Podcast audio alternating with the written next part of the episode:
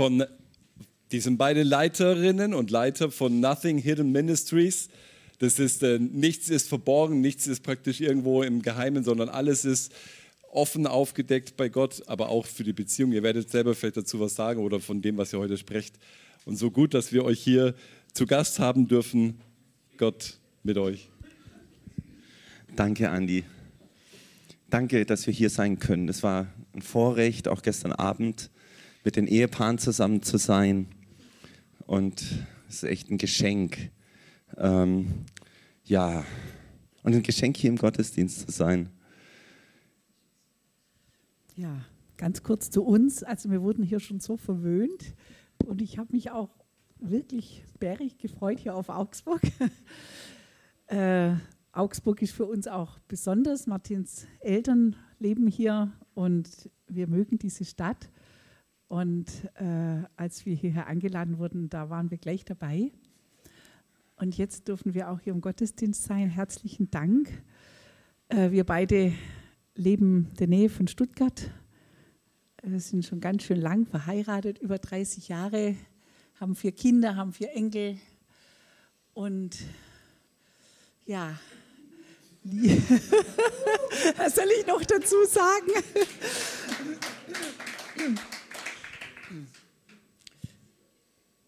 Unser Herz schlägt wirklich für Beziehungen, für gute Beziehungen. Und ich glaube, das wünschen wir uns alle. Das ist etwas, für was wir geschaffen sind. Äh, und darüber werden wir jetzt auch reden.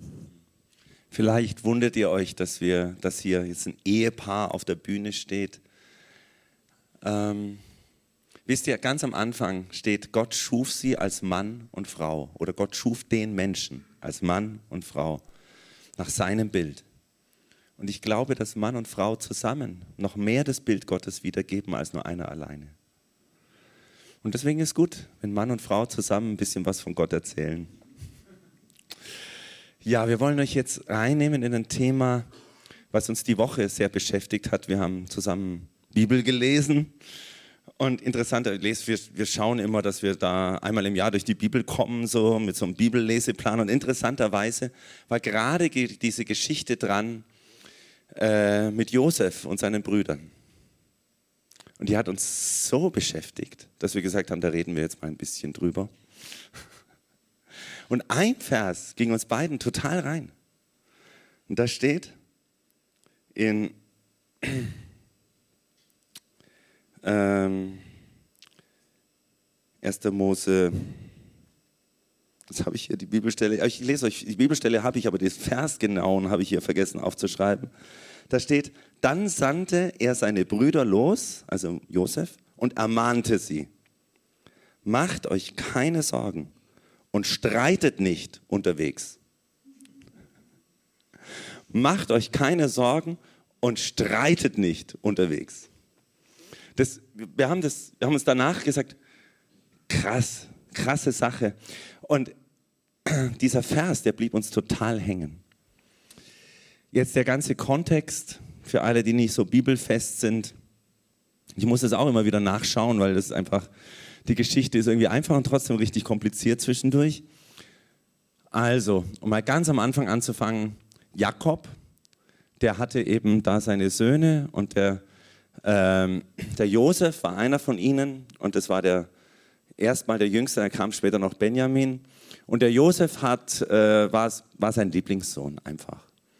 Und dieser Josef hatte ja diese Träume, wo sich dann die Sterne vor der Sonne alle verneigen und die, die, äh, und die Gaben verneigen. Und, und Josef äh, hatte diese Träume dann erzählt und, die und, und er hat auch seine Brüder immer wieder verpetzt. Das ist auch noch so ein Punkt. Ja? Wenn sie irgendwas Schlechtes getan haben, hat er seine Brüder verpetzt vor seinem Vater. Und die Brüder waren so richtig sauer auf ihn, weil er, weil er, weil sie, weil er so getan hat, als wäre was Besonderes. Und sie haben ihn wollten ihn erst umbringen, dann hatten sie noch eine bessere Idee und dann haben sie ihn verkauft und verraten. Josef kommt dann nach Ägypten, er kommt, das ist eine lange Geschichte, in das Haus von diesem Potiphar und dann wird er wieder verraten und dann kommt er ins Gefängnis und so weiter und so fort. Und am Schluss kommt er zum Pharaonenhof, weil er die Träume von dem Pharao deutet. Und wird der zweitmächtigste Mann in Ägypten. Und, äh, und die Sache ist, dass eben eine Hungersnot über Ägypten kam. Und Josef hat die vorausgesehen oder die, die Träume ausgelegt. Sieben Jahre gibt es fette Jahre und dann gibt es sieben Hungersnotjahre. Und, ähm, ja, und diese Hungersnot, die äh, kommt auch äh, hinein da in das Land Kanaan praktisch, wo äh, der Jakob mit seinen Söhnen und seiner ganzen, mit seinem ganzen Clan war. Und weil sie nichts zu essen hatten, ähm, haben sie dann, äh, sind sie nach Ägypten gegangen, weil Josef hat einfach einen Plan, den Plan Gottes gesehen der Versorgung und hat für diese Hungersjahre genügend äh, dafür gesorgt, dass genügend Essen da ist. Und so kommen diese Brüder, werden geschickt vom Vater Essen zu holen nach Ägypten und begegnen ihrem Bruder Josef, erkennen aber gar nicht, dass, es, dass er es ist. Und dann geht es so hin und her und Josef, Josef testet sie aus, ob sich was verändert hat bei ihnen oder nicht. Und, und am Schluss gibt Josef sich seinen Brüdern zu erkennen. Sehr, sehr, ganz bewegende Geschichte.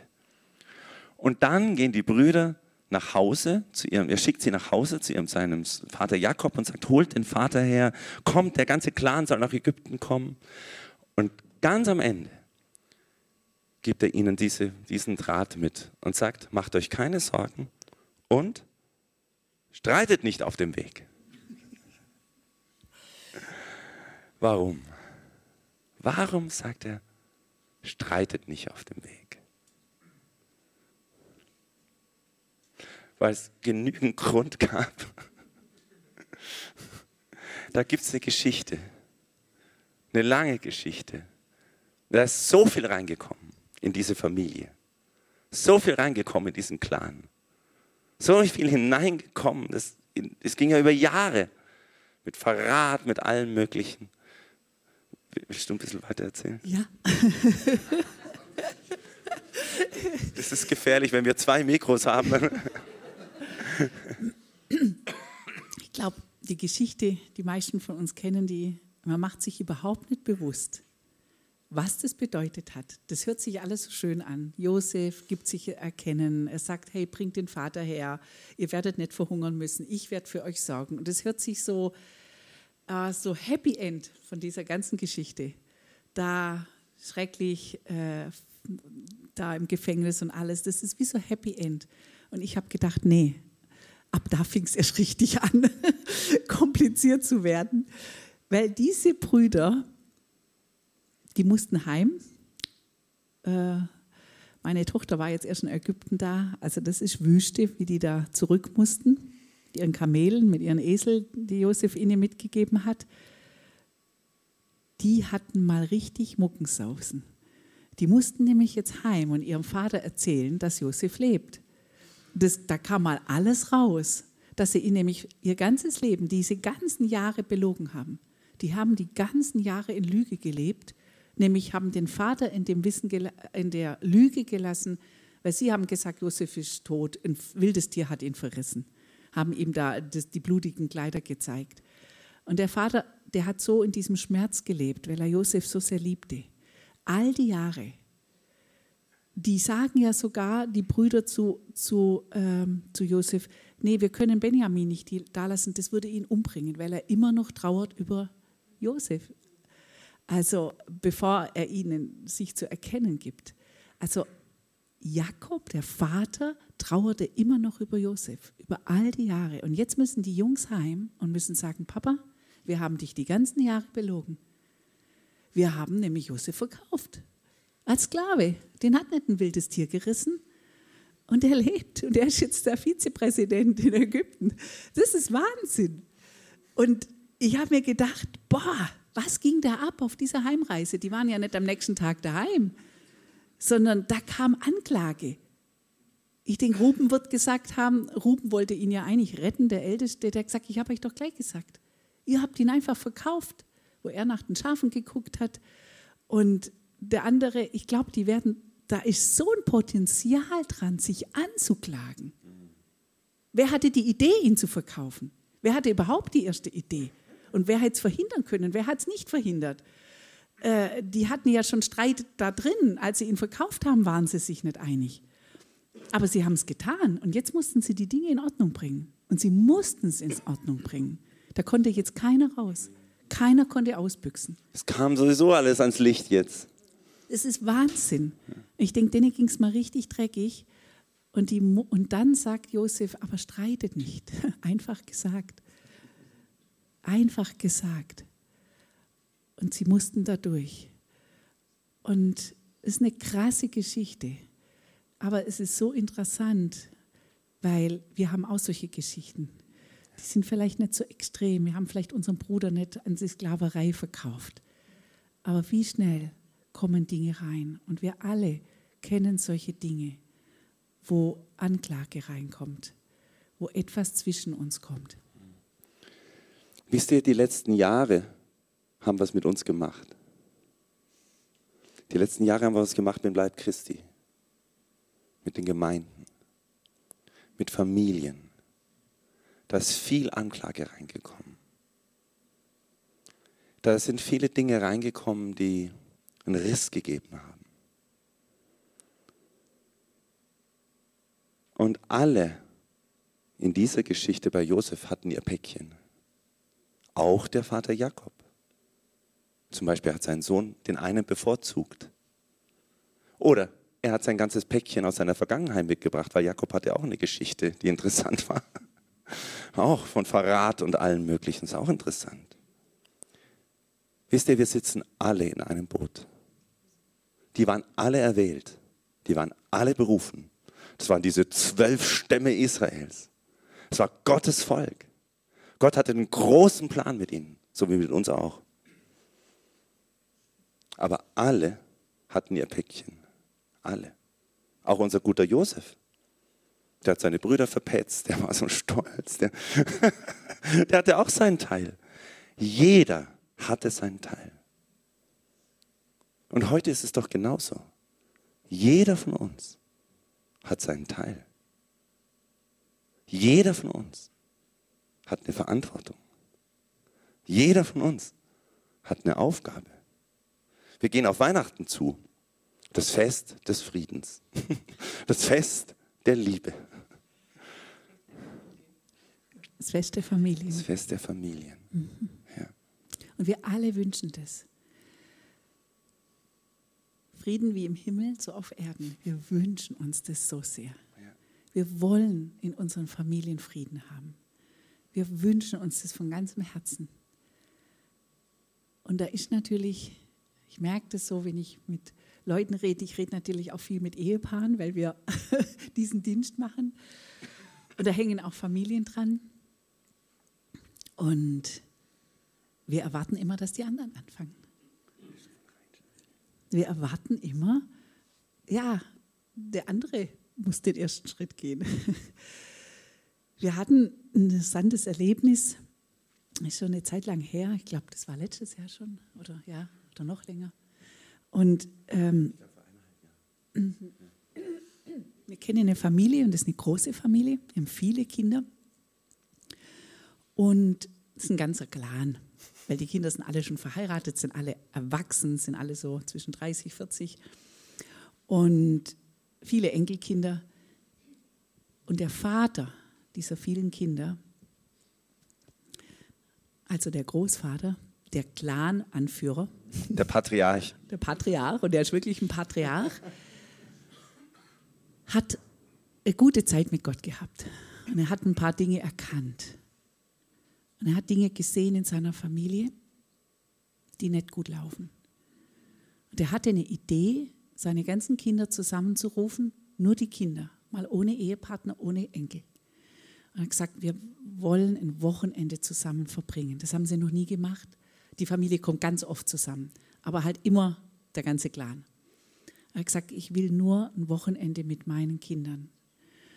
Und gesagt, getan. Und dann hat er uns da er uns kannte, hat er gesagt, kommt ihr mit, ich brauche euch, weil wir müssen da ein paar Dinge klären in unserer Familie. Und dieser Mann, er, hat ein, er ist ein, Patriarch und hat ein, ein hohes Ansehen bei seinen Kindern. äh, hat sich entschieden, Offenheit zu leben. Der hat gewusst, hier laufen Dinge nicht gut, in den Beziehungen untereinander, miteinander. Die Vorgeschichte war, dass er und seine Frau bei uns auf einem Eheseminar waren. Und einer unserer Grundwerte dort ist Offenheit. Und darüber, äh, ja, es hat sie bewegt und Gott hat was getan in ihrer Ehe. Und aus dem heraus haben sie gemerkt, ah, Gott will weitere Schritte gehen, über ihre Ehe hinaus, in ihre ganze Familie. Ja.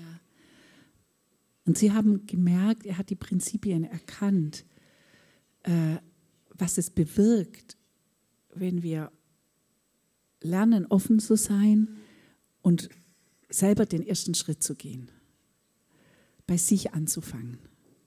Und er hat an diesem Wochenende wirklich einen Schritt gegangen, hat bei sich angefangen. Und er hat seinen Kindern was erzählt, was die meisten nicht wussten. Einfach eine Geschichte, wo er versagt hat.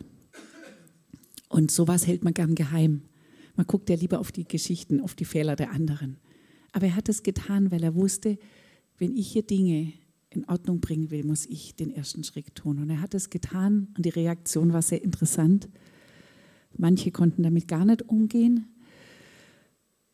Eine der Jüngsten ist rausgerannt, war so enttäuscht von ihrem Papa. Und andere waren aber so berührt.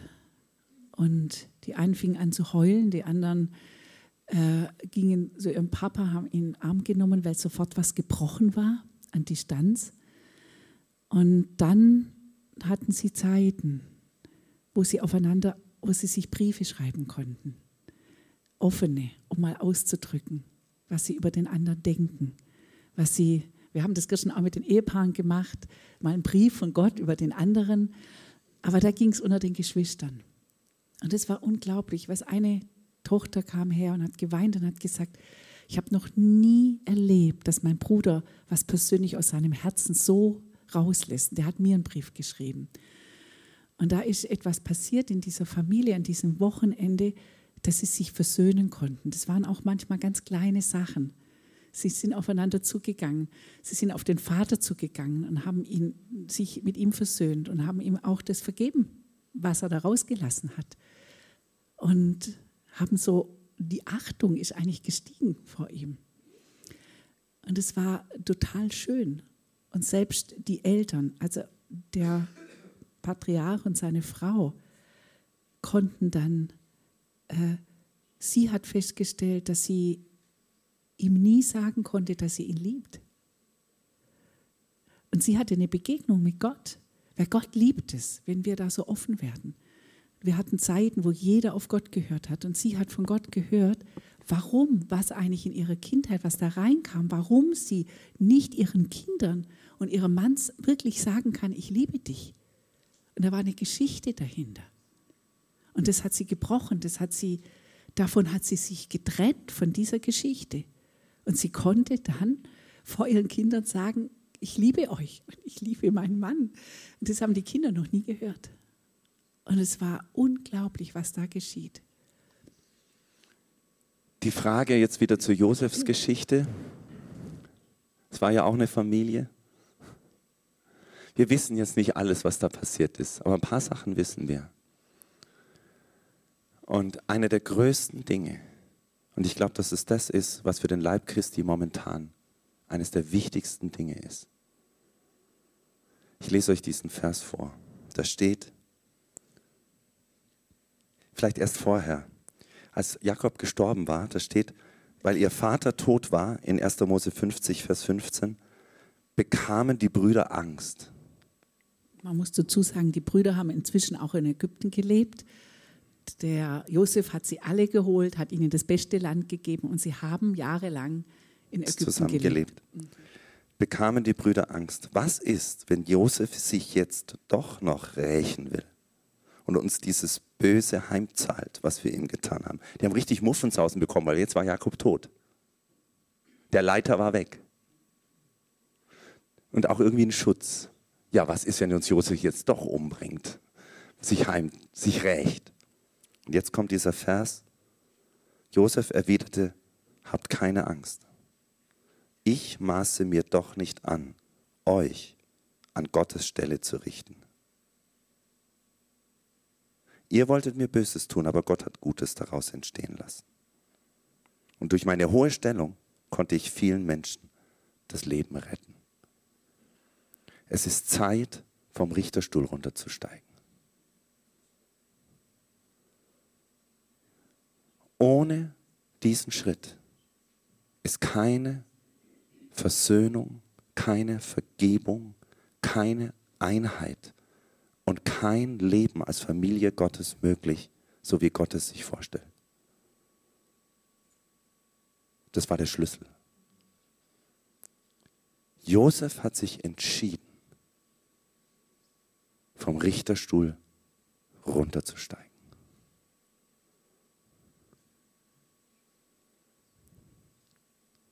Und das ist ein schwerer Schritt. Weil wenn einer ein Recht gehabt hätte, sich zu rächen, dann war er es.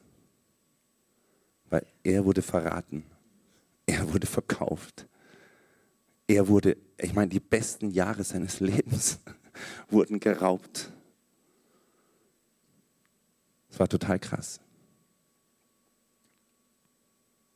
Und ich glaube, dass Gott will, dass jeder von uns vom Richterstuhl runtersteigt. Es steht uns nicht zu, den anderen zu richten. Egal, was seine Überzeugung ist, egal, was für eine Meinung er hat, egal, wie er Dinge sieht, egal, was für eine Erkenntnis er hat von Gott, egal, wie er mit dir, mit dir umgegangen ist, so wie andere mit ihm umgegangen sind, ist ganz egal. Es steht uns nicht zu, es gibt nur einen, der der Richter ist. Das ist Gott.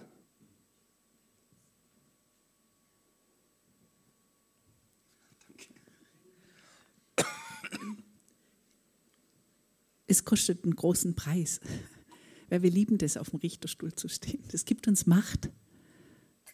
Und das sind wir auch so unantastbar, weil es ist wirklich, es kostet einem wirklich viel, auch den ersten Schritt zu gehen. Weil wir denken, wir denken immer, der andere hat einen größeren Anteil an dem Konflikt, der da ist. Weil wir es immer aus unserer Perspektive sehen, aus unserem verletzten Herzen. Und unsere verletzten Herzen, die machen was mit uns, mit unseren Gefühlen, mit unseren Gedanken. Die beeinflussen uns so stark gestern erst geredet, wie, was für einen Einfluss, mit der Erna hat darüber geredet, was unser Herz auch auf unsere Gedanken hat, was in unserem Herzen abgeht, was da reingekommen ist. Und ihr kennt es vielleicht, wie oft gehst du immer wieder das durch, in, in Gedanken, was dir angetan wurde. Immer wieder, immer wieder. Es kann so weit führen, dass man auch in eine Opferhaltung reinkommt.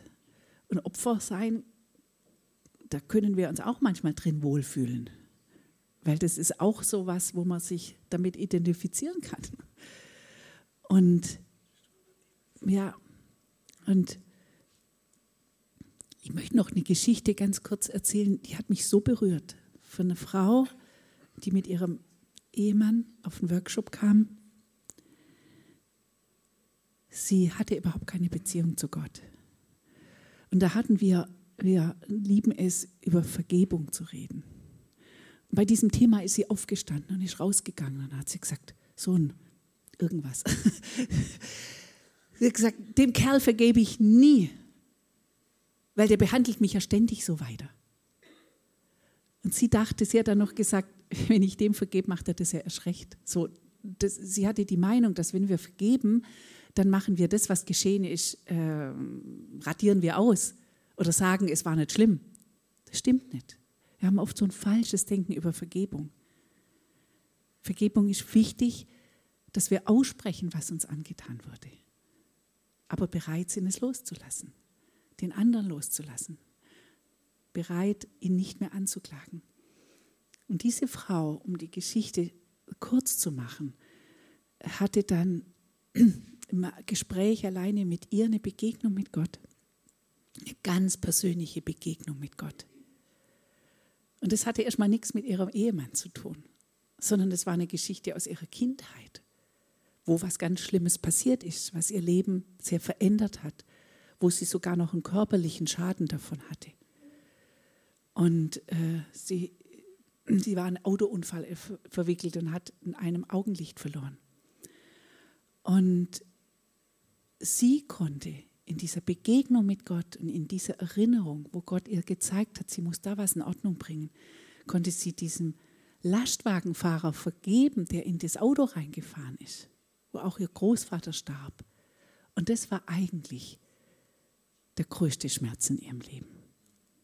Und sie konnte vergeben. Und durch diesen Schritt konnte sie wieder sehen, durch diese Vergebung. Und die Geschichte war unglaublich. Die beiden sind heimgefahren. Sie kommen gar nicht aus Deutschland und ich habe irgendwann das Bedürfnis, Kit anzurufen und zu fragen, wie es ihr geht, aber wie es ihr körperlich geht. Ich wollte eigentlich wissen, was äh, körperlich. Ich habe gesagt, wie geht es deinem Auge?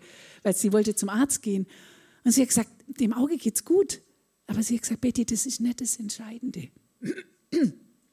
Sie hat gesagt, das Entscheidende ist, dass wir beide gelernt haben, vom Richterstuhl runterzugehen und aufzuhören, uns anzuklagen.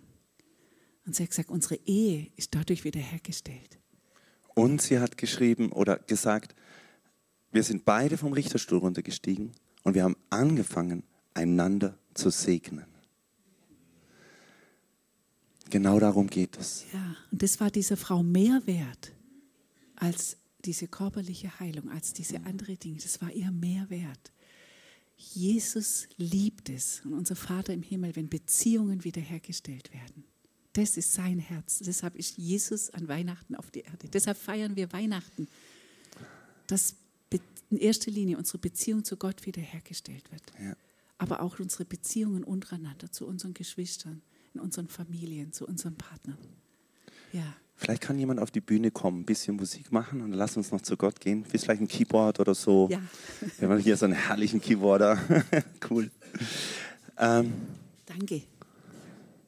Wir würden jetzt gerne noch viel, viel länger reden. Aber die Botschaft ist,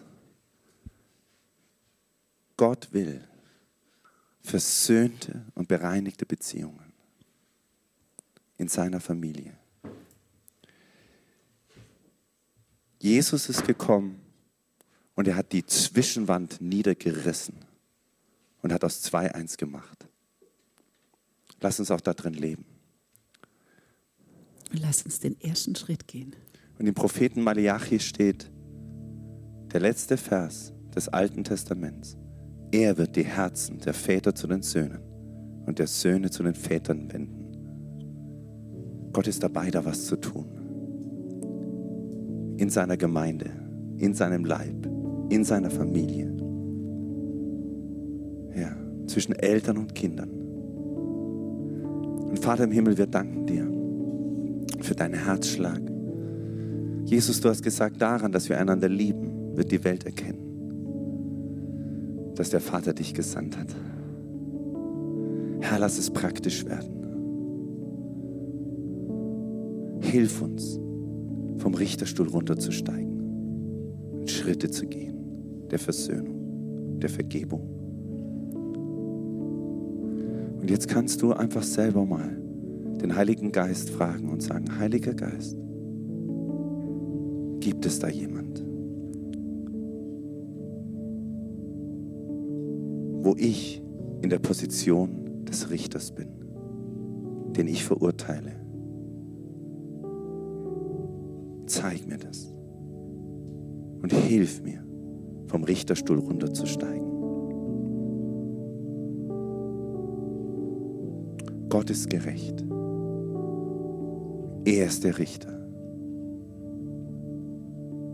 Er wartet darauf, dass du die Anklage fallen lässt, vergibst, und es in die Hände Gottes gibt, dessen, der sich darum kümmern will, der gerecht ist.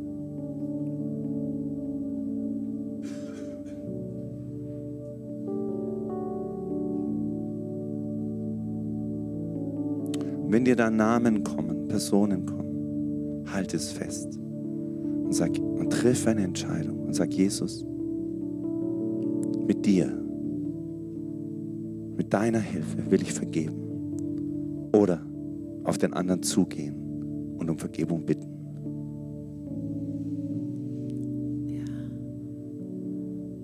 Frag Gott. Es macht so einen Unterschied, wenn wir einen Heiligen Geist als Ratgeber nehmen. Frag ihn, wie auch so ein erster Schritt aussehen kann. Dass er das vorbereitet, ganzen Schritten von Gott führen. Wie kann das aussehen? Was kann ich tun? Manchmal ist es vielleicht ein Brief.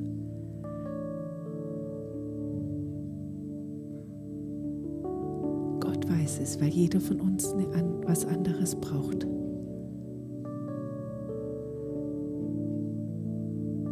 Frag ihn und hör hin. Er wird zu dir reden und mit dir diese Schritte gehen.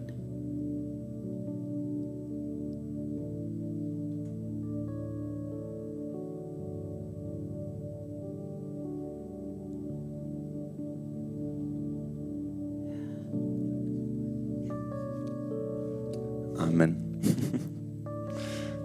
Gottes Segen euch.